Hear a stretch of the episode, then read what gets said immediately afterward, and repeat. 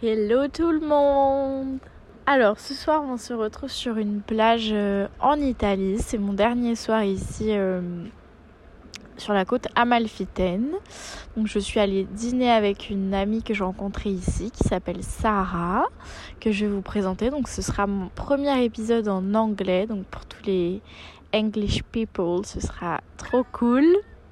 Et elle rit à côté de moi, elle se fout de ma gueule. Bon, vous vous foutez pas de moi parce que mon accent il est pas parfait. Mais euh, et puis mon anglais non plus d'ailleurs. Mais c'est pas grave, je vais faire de mon mieux. On est au bord de la plage donc c'est normal si vous entendez euh, le bruit des vagues. Euh, voilà, enjoy!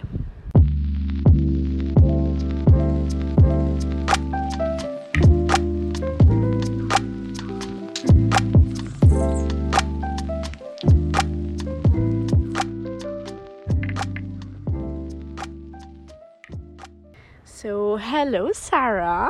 Hi. Nice to meet you. Nice to meet you. nice to be here. Thank you to just um, come on my podcast. So, first of all, can you introduce yourself the way you want? Yes, of course. Uh, I'm Sarah or Sarah. I go by she, her pronouns. I'm half English, half Dutch, but I'm now living in Italy for one year. I'm studying in Rome, and I so I grew I grew up in England. That's like my my background, where my accent comes from. And I, when I was 18, I moved to the Netherlands where I did my bachelor's in psychology. And then I did a master's in sex education. And now I'm doing a second master's in clinical psychosexology in Rome. And where I met Nina in Amalfi because it was too hot in Rome, so I needed to move. Mm and I found a job in Amalfi, so I'm here working in a handbag shop for a while. So that's kind of a bit of who I am and what I'm doing and how I've Yeah. how I've come to meet you. Yeah. So cool. Thank you. So I can't wait to just like talk more about what you do with your studies and things because I feel that it's very important to talk about this subject. It's like too closed now, I feel like for everybody and I'm glad that we just do it in English because I know every people can just understand. One of my favorite question on my podcast is uh, what's your relationship with like mental health? I know it's a big questions. Like don't feel free to just go with this subject like how you want, how you feel like comfortable. Okay. Um yeah, it's a it's a huge question. Yeah. it's it means something different to everybody. I think everyone has a private relationship with mental health, um, and I definitely do as well. And I'm really open about what my private relationship with that has been. When I, it kind of all began, I think around the age of like 12 or 13, and I uh, was diagnosed with a panic attack disorder. And I that was when I began my therapy journey, and I started counseling at school, and that led into further therapy and I remember at the time being really open about it and not necessarily realizing what that meant to be open about being in therapy, but just thinking like, oh, everyone, everyone does this, right? And it wasn't Yeah. until I was older that I realized that no, not everyone is in therapy. um, and then Sadly. sadly, yeah, really sadly actually. And then uh, with when you study psychology in Rome, when you're becoming a therapist in Rome, you actually have to be in therapy. You're not allowed to study without being in therapy, Oh, which that's really cool. it's really cool and it makes so much sense because why should you ever be a therapist without being the patient yourself? Not only for what therapy can do for you, but also to just sit in the other chair for a minute and realize Mm. how scary that can be. That's the same for a lot of things. Like Yeah. even in yoga, if Yeah. you don't practice, you can teach. Yeah, exactly, That's- exactly. So that was this is kind of when I've um, restarted my therapy journey. But really, strangely, actually, I was when I began looking, I was more ashamed to tell people, mm. and I I found myself like excusing it, being like, oh, I'm in therapy because I have to be. My my uni makes me, and thinking Yeah. like, oh my god, I have two degrees in this, and I'm I'm embarrassed to be in therapy myself. Through the months of doing therapy, I no longer have this, and I'm really open with it. And mm. I think there is no like mental health. That word we're giving to a, a, a part of the population when actually mental health applies to every single person. It's not something that you suffer with. We all just have mental health. So it should be something that we can all discuss. And then, of course, I have my professional relationship with it, Yeah. um, which is different. I so think. different, of Yeah. course. Um, and this is this is my interest. This is what I have a passion Mm. about. What I enjoy reading about, the things I do my homework on, but also the things that I pick books about and and films or even documentaries and stuff is all based on interesting then mental health Yeah. aspects. But I think it's important we sort of we talk about it, whether that be through a, a, an interesting documentary that catches your eye, or on your personal aspects. It's it's just important that we've we've began this conversation and we Mm. carry it on. Yeah. I feel it's so important now to just open like head of everyone on this because sometimes you feel like weird or maybe crazy because you're in therapy and you do like different things maybe. But I just have the feeling that I just want to thanks my dad because he just put me in therapy when I was young and doing so much like bad things and don't control anything and it was like such great work really difficult and i've done this like multiple times. Uh, because you know sometimes like you find a therapist like the first one is usually is not the perfect one. Yeah. you have to like choose it. You have to discuss with him or her because sometimes you just feel that it's not like your way. And don't like be shame or be scared to change because sometimes it's just not happen the first time you just Yeah. it's like uh maybe a sport like Yeah. you try the sport and you don't like it that's not because you don't like sport like Yeah. you can do yoga you can do ski you can do like uh i don't know swimming like there's so much different things and that's the same i Yeah. feel with therapists because there's like not just one way Yeah. that's what I feel, and I think like sexology, like uh, what you you learn, Yeah. that's so interesting because all the people are so like close with this subject and they think like oh you do things like just about sex Yeah. but i think it's more like more than Yeah. this Yeah, yeah. yeah maybe can you explain a little bit more what it means to be in this kind of uh, school or Yeah. Yeah. Degree, Um, I yeah, so clinical psychosexology. So you have kind of the first word clinical that means basically therapy. That means what you traditionally think of. There's a sofa and there's a therapist, and you're going to talk about your problems. So that's that's sort of what the clinical word means. Then you have psycho. So that means the type of psychology that I'm studying. That is the psychoanalytic or psychodynamic psychology. It doesn't mean that's what I'm going to become, but that just means the focus of my studies right now. So we look at more of the unconscious and your childhood and things like Yeah. this. It doesn't mean that it's my favorite or what I want to be, but I do think it has a place in psychology, especially Yeah. because it's the original psychology. And then you have the sexology part. And that's, I think, the bit that gets people a lot because they hear sex and, and nothing else. Um, so it includes sex, the act of penetration, Yeah. the act of making love, or whatever you want to call that. But it also includes sex, the biological yeah chromosomes, Yeah. X, X, Y, X, um, XX, XY, whatever. And it includes then gender. Um, or sexual orientation and gender orientations and gender expressions and everything surrounding those That- topics. That's huge topics. So that's why Yeah. it's so interesting because it's not just the act of doing this with like another people or multiples or yeah, thing. yeah, exactly. Um, I, I bet like most of the time like when you're like talking about this subject like older people are like oh you did uh some weird things with sex i don't know yeah, I think a lot of people imagine that I spend eight hours a day talking about sex positions or if anal not in a makes you orgasm Sutra, quicker. yeah. Yeah, yeah.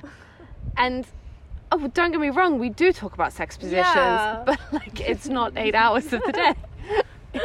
we also talk a lot about relationships and why people have sex and what sex means and why people have different types of sex or, or the international aspect aspect of it of that sex is so different in every culture Yeah. or with different um, sexual orientations or gender orientations if you're a man how do you view sex differently to if you're a woman? Or uh, what do we actually we have in common? We also talk then about STIs, sex education, religion, pregnancy, menopause, the hormones, the biology, the the disorders. Like it's a massive, massive topic that has been ignored for so long, Yeah. and especially in sort of like modern history because in ancient history they actually were much more open about sex but it, it's in the past few hundred years that we became so close to it and when we're not talking about it we're losing information. So our generation or, or the generation that i'm in that i'm, I'm studying with now we are open but we are sort of newly open. We're regaining the knowledge that we Yeah. had and we're expanding on that and i think that's also really interesting that it's because we're an international a very international course there's people from all over the world i study with people from mexico from Italy. yeah, italy we have different culture we Yeah. have different like thoughts with family and very different sex Religion. education and, and what they've been talking about and it depends so much on what what we're discussing with our peers and with our family and we do know that research is proving every single day that the more we talk the healthier we are yeah the the places where we are encouraging celibacy or you know no sex before marriage those Yeah. kinds of things they're the places where there are the most STIs the most uh, unwanted pregnancies or then Yeah. dangerous and illegal abortions the countries where we have good sex education where we are allowing uh, free and encouraged birth control There's and abortions there's so many less problems yeah so this is kind of what we talk about of how can we how can we change the future of sex, but also the future of relationships and gender, uh, and it all ties in together. It's all one, and it all comes under the big kind Yeah. of cap of psychology. Yeah. I've just watched um series on Netflix about like sex but in other countries. I don't remember the title. Maybe I put uh in information in the podcast. But it was like, you know, uh how they see sex in every countries. I don't know if you have a like seen it. It's so interesting. I will send Yeah, it to you because do. I'm sure that it will be interest. um, it's like, and you can just imagine. Oh, okay. So now I can imagine, and maybe you don't understand, but you can imagine why people are like this, and they like don't want to talk about this topic because it's like such um I don't have the word in English. Like it's a subject like you taboo? or- yeah, taboo. That's the same word in ah, French yeah. actually. so yeah, a taboo. So sometimes I feel this with friends and I'm like, okay, but why you you can like talk with me, just Yeah. with me because I'm not usually like it's not an habit that Yeah. I don't have it because in my family I can't. It's like prohibited. It's no way. So I just feel that with other people because you know your family you every time with them like when you're child Yeah. so that's weird after this you just drop and you're you're an adult like Yeah. this so you have to learn just okay so now i'm like by myself what can i just explain to others and i feel that i just want to like play with all the taboos Mhm. because I want to just um, go away from all of this, like all the the topics. Even if I'm not like, um, you know, there's not a wrong or right way. There's just ways like different.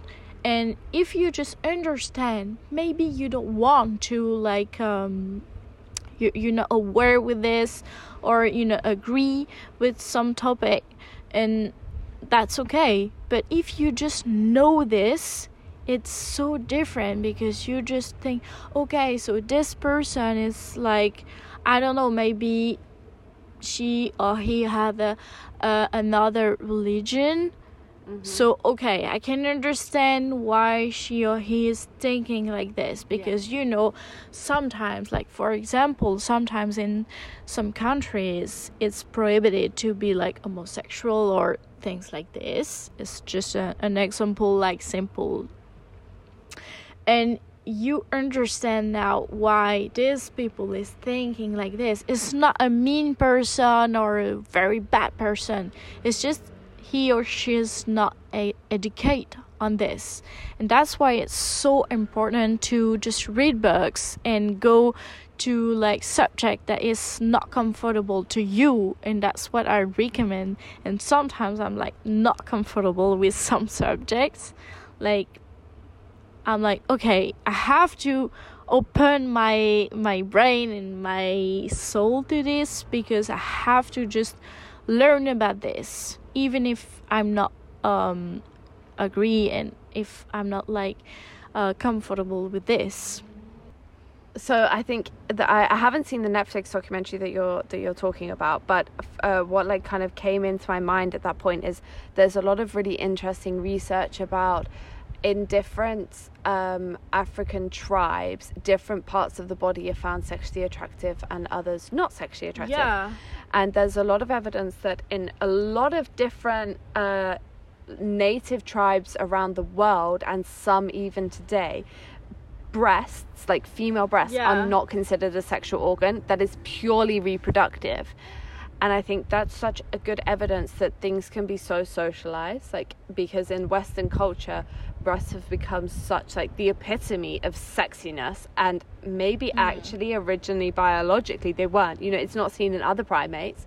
The, the the boobs, uh, the nipples, even are never seen as something sexual. So that's very much something human and something pretty recent in our entire human history Yeah. um, and then that kind of like what the next thought that made me that popped into my head then was we did we had a course recently on paraphilias so this is uh, sexual disorder disorders that are related to like kinks and fetishes.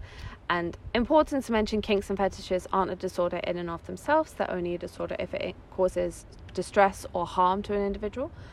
Um, there is a endless amount of kinks and fetishes. Like you can think and name anything and someone will find that sexually arousing which i think is so cool. Yeah.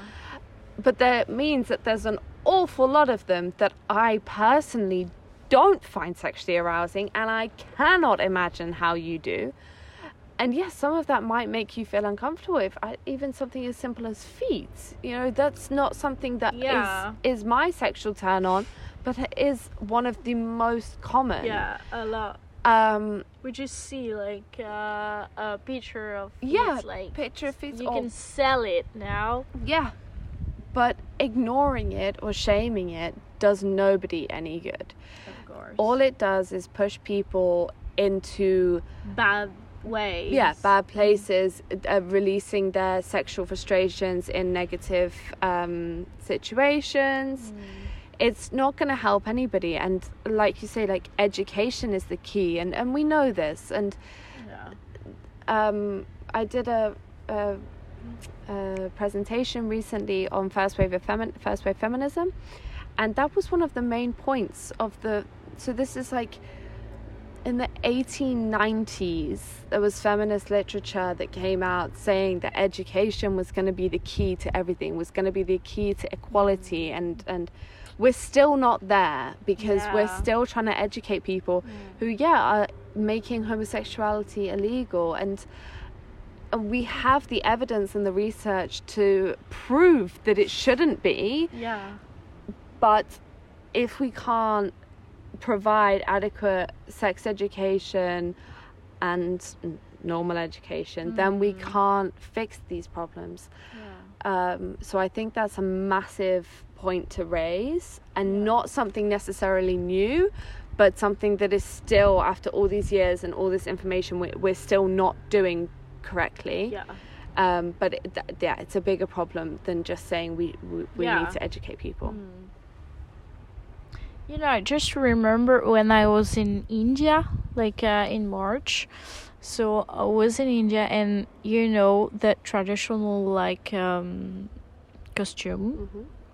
It's like you have the belly out, and it's not sexual. Like they're like it's not like sometimes in France or in other countries, like have a crop top. It's like sexual Yeah. because you have like a part of your body like naked but there it's not sexual but if you just have legs out it is Yeah. and for us like maybe uh, i will pick um a different country like japan in japan like you know japanese girl have like so small skirts. And for them it's not sexual and that's what you you you said to me like before. Uh in france we're like kind of free but it's not really free. You can like wear what you want but if you wear what you want as a woman all of the people are judging you like everywhere. And that's all of the time. Like your family uh if you are in school that's your teachers. If you have friends like sometimes your friends. And oh maybe that's too sexy to be there. Maybe that's too open. And if you just put something very like close they're like oh that's uh really like um strict and yeah. prudish yeah. And i just feel like do what you want? Because you know like every people have something to tell you and you can just avoid the like sadly women i i, I feel that women is so bad than men. Um whatever.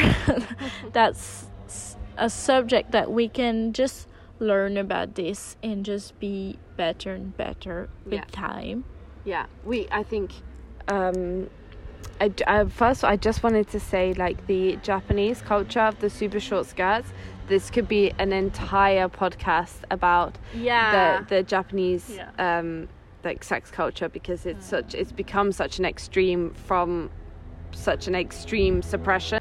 Oh yeah, and the um about women wearing different clothing and it not being compared to men. Yeah, it's such an interesting interesting uh, discussion point because I think as a teenager it's so hard. You're you're to trying find to yourself yeah, you're trying to figure out who you are while you're being accepted by friends and parents and boys and the internet. Yeah. It, it's it is literally impossible. So I think it's when you when you're growing up, it's so difficult. And then as you become older and you at least you have your own style or yourself down and then you just need to navigate between who are the people I want to please? Do I want to Yeah. do I want to get a compliment from a man or from a woman because they seem to compliment very very different things. Yeah. And you know, I've come to a point in my life where if a woman says to me, "I love your dress," that means 1000 much. times more Yeah. than if a man says, "I love your dress." yeah so but you've got to figure it out for yourself and figure out what what you feel most comfortable in because yeah you're right no matter what you wear someone's going to have an opinion on it. Yeah. it's also that's art you know? Yeah. in a way if you look at every painting people have a different opinion on it. And you know the the vessel that that carries you that is your body is a form of art. And the way that you dress it up is should be art. So as long as you feel comfortable and do what's right for you then yeah you, you can't really do anything but fuck the rest of the world I love this. Like outfit is hard. like you know, I was in fashion school, Yeah, so I course. know this. Like I've tried so many like fashion things, like so bad and so cool.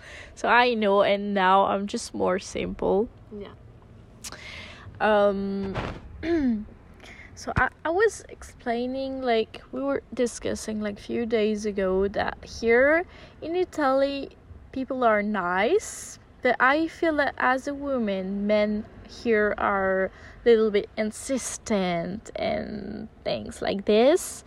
Um you know was here for like two weeks and all the times I discuss with men here because I just feel that women are not very like in restaurant and bar there's a lot of men so you discuss with them.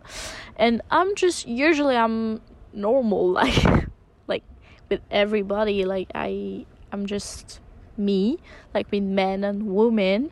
And sometimes yes I have to change a little bit because I feel that I'm not comfortable with uh, men sometimes, and I feel this because here I just like discuss with people and just explaining that I'm here for yoga. I'm a yoga teacher, and they just feel that I'm I don't know the pornographic teacher yoga. I don't know. So they ask for like private lesson and things and one time i was like um telling a boy like it's not a weird thing. We're just gonna do yoga. And he was like oh no don't think like this. Like man you know you know it. Like don't pretend that it's like he was like i'm a good boy. Like yeah like every man are a good boy. Thank you but don't ask for like private lesson and things because you don't even you don't you never did yoga before and now you want it yeah have a skirt I, i'm cute like things mm-mm okay yeah it's, it's that's a huge subject i know big subject. So I think uh, li- uh, living in Italy for one year now, um, you become so accustomed to the pestering. Uh, being in Amalfi has been different. Like Rome, because it's more touristic, it's more international, it's a capital city. It's bigger. You're not coming into contact with the same people every day. It's it's less. In Amalfi, you are bumping into the same people every day. So it's every day. Be- Ciao, bella, bellissimo, bella, bella.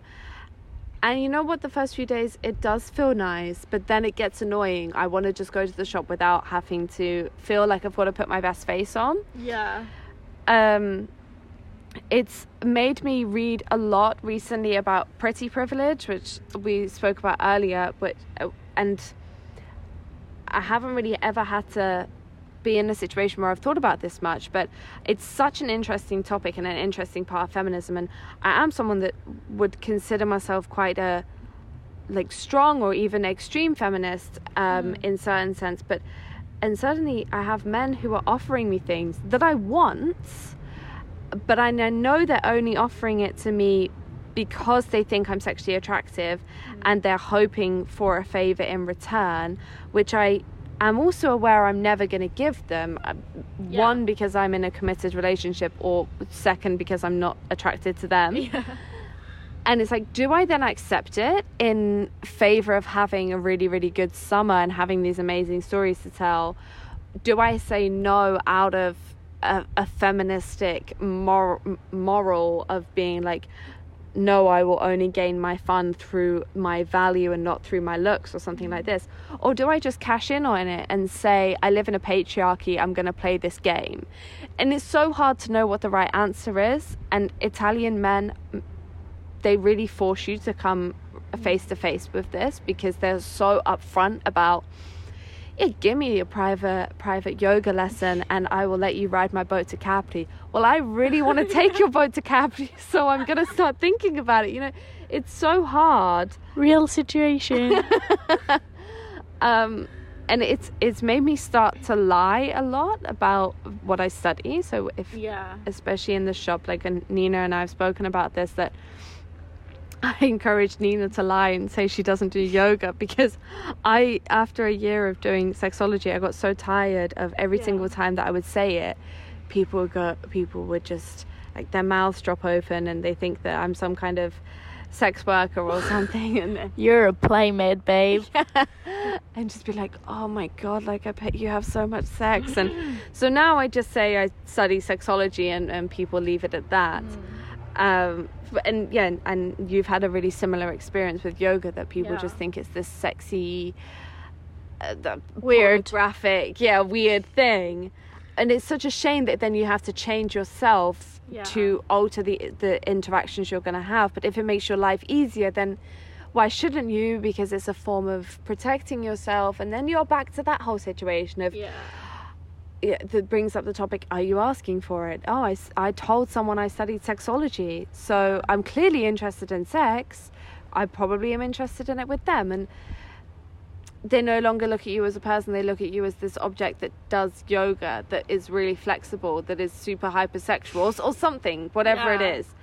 Um, it's weird. It's a weird confrontation and it, it arouses weird questions but I don't think they're necessarily bad questions. I think it's a really interesting discussion to have. Mm.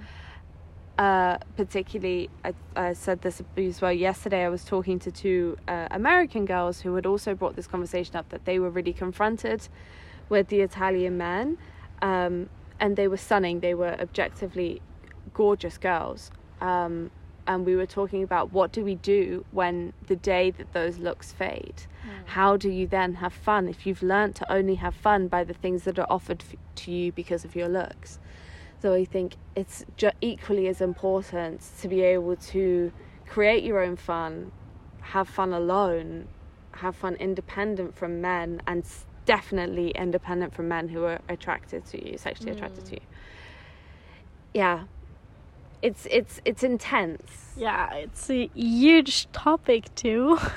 yeah. We just discuss about so interesting thing during these days. That's why I've like I've begging you to come to my podcast because honestly it's 1 a.m. now.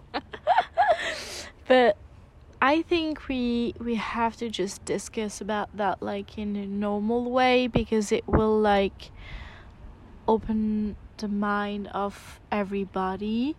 And I'm so glad that I've found you there because you know sometimes like we we speak about Italian men but I feel that's the same almost the same in France and other countries. Sometimes it's more bad or better. but you know, in France, that was the same for me when I was in Paris. Like the first years, I was so young. So, uh, 18, you know, I was like in my best shape, like young, beautiful. I was like wearing so short dress and things because I was in my head I wasn't partying in nightclubs just to be pretty for men. That's all. Was like tired and doing like three jobs and my school, so I was tired and I didn't want to go to nightclub like every time, but sometimes I was like, "Oh, I have to go there because my friends are there. There is like attractive men and they call me like oh you're pretty or you're gorgeous or you're so kind or da da da da da and then had like privilege that we discussed and sometimes it was very cool and sometimes it was so weird or scary situation because I was like stuck with a man and like okay do I have to do things because uh he give me this or he let me to do this? And that's a huge question and now it's 10 years that I'm in Paris and I just start to refuse all things like since I think 4 years now because I just feel that I'm not like up here with all of this privilege. I'm just like stuck in some weird relationship. I don't know. It's not relationship. It's just so weird and sometimes you just feel that you have to do this for men and sometimes it's like okay, but I accept this. He offered this, so I have to do this back, or maybe not. It's not clear. Like all of this situation is not clear. That's why now, like, I choose to not like uh, hide that I'm a yoga teacher here because like every man like asking me for private lesson or thing i was like I'm sorry, but it's my work. So no, I don't do like pre- obviously I do private lesson, but not in this way. Like you know when a man like like uh asking you with you his hand like on your hips and things. No, that's not for yoga and he don't care about yoga. So that's when I, I mean about this. Yeah. Mm. Yeah, I think it's also interesting how, like you say, you've been in Paris for 10 years. Um, so I've been living alone for seven years, six years, something like this. And my interaction with men has changed drastically over those. Yeah, your, your yeah. body changes, your mindset changes. So you have to protect yourself. You're not with your parents and yeah. Things. And you know when when I notice now as as an older woman like i'm no longer 18 yeah that the, the men in the street are no longer staring at me they're staring at the 16 17 18 year old girls and you're like yeah. oh i'm i'm out of the the, the yeah. primary target yeah. um so that's interesting and then you have to kind of reevaluate the the attention and and that can affect your self-esteem i think for a lot of people as they get older that they're like i'm no longer getting that attention in the street and what if that was what your self-esteem was based off of? I think that can be really scary for women who have been brought up with this uh, male validation aspect. Interesting like conversation to have with yourself about it, it's also an, a sort of a question of who am I? Yeah. Because you are a yoga teacher, and that's what that's what you're going to do with at least the next few years of your life. Like you know, that's really what you've dedicated yourself to, and it is your your profession and your work, and you're really good at it. So it shouldn't be sexualized, yeah. and it shouldn't be sort of like monetized in a way that your yeah. your appearance and your value is being monetized in a sexual favor aspect because actually what you do is is worth the the money that you're being paid if not more you know you've yeah. you've trained for this and it's your energy and it's your your profession and it's so degrading to just have that sexualized or turned into course, yeah.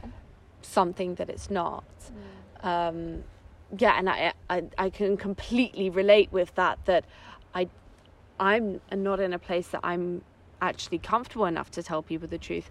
I think it's half out of just being tired of that same conversation. And I can totally understand that's a choice that I've made, like yeah. to just don't want to hide that I'm a yoga teacher and, and I, whatever. But I I can understand completely that you just uh hide it like because sometimes you're just tired to repeat all the time all the things yeah. every day and I think hopefully in the future when I when I'm working in the field of sexology that I am gonna then more comfortable. yeah be able to as you say like it's my job right now i'm studying it so i'm so, i, I Yeah. feel at least i'm on a back foot and i i know it's not true but that's like the mental position that i'm in.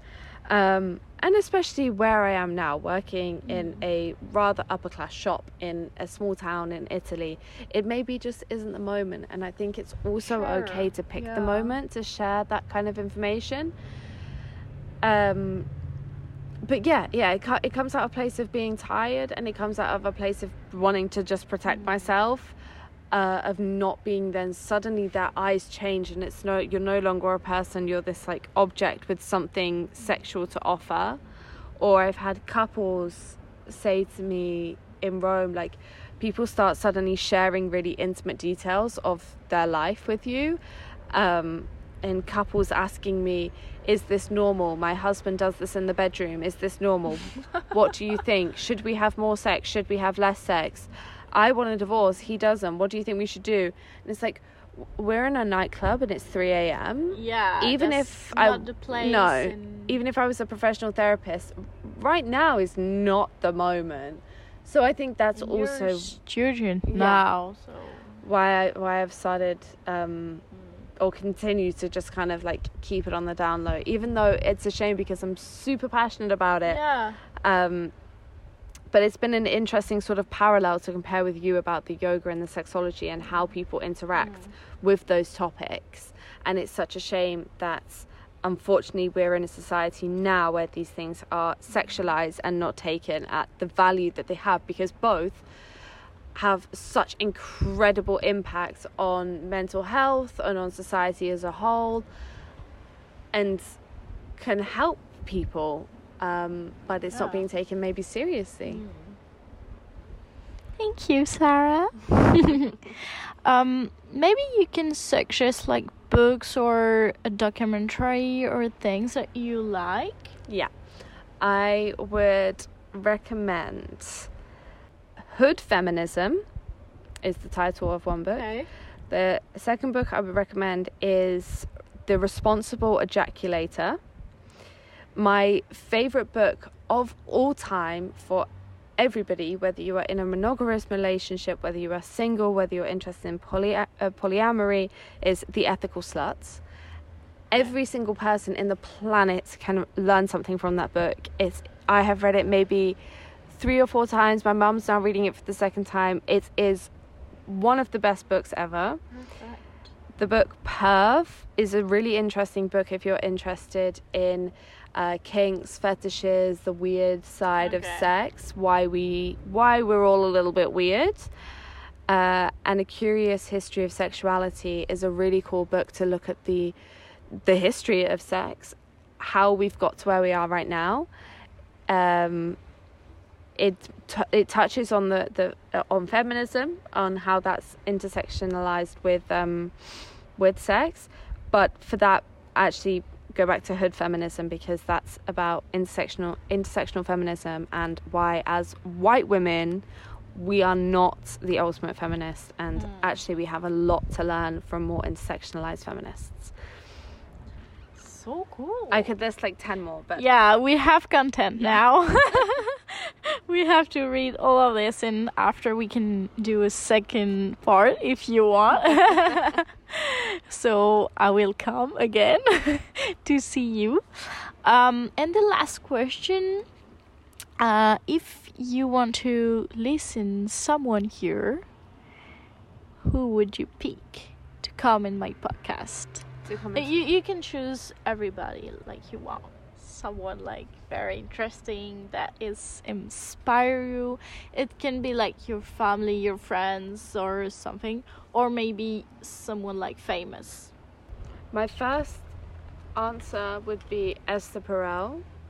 She is like sort of the ultimate sexology, Yeah. sex therapist queen. Like, also her book I recommend, Mating in Captivity. It's an incredible book, uh, especially I think if you're in a relationship, but Okay. just for anyone, it's great. I, uh, but she does a lot of podcasts now. I think you'd also be really interesting. It would be really interesting. Have to search because I don't know her. Oh, Yeah. incredible! But like, what an incredible woman.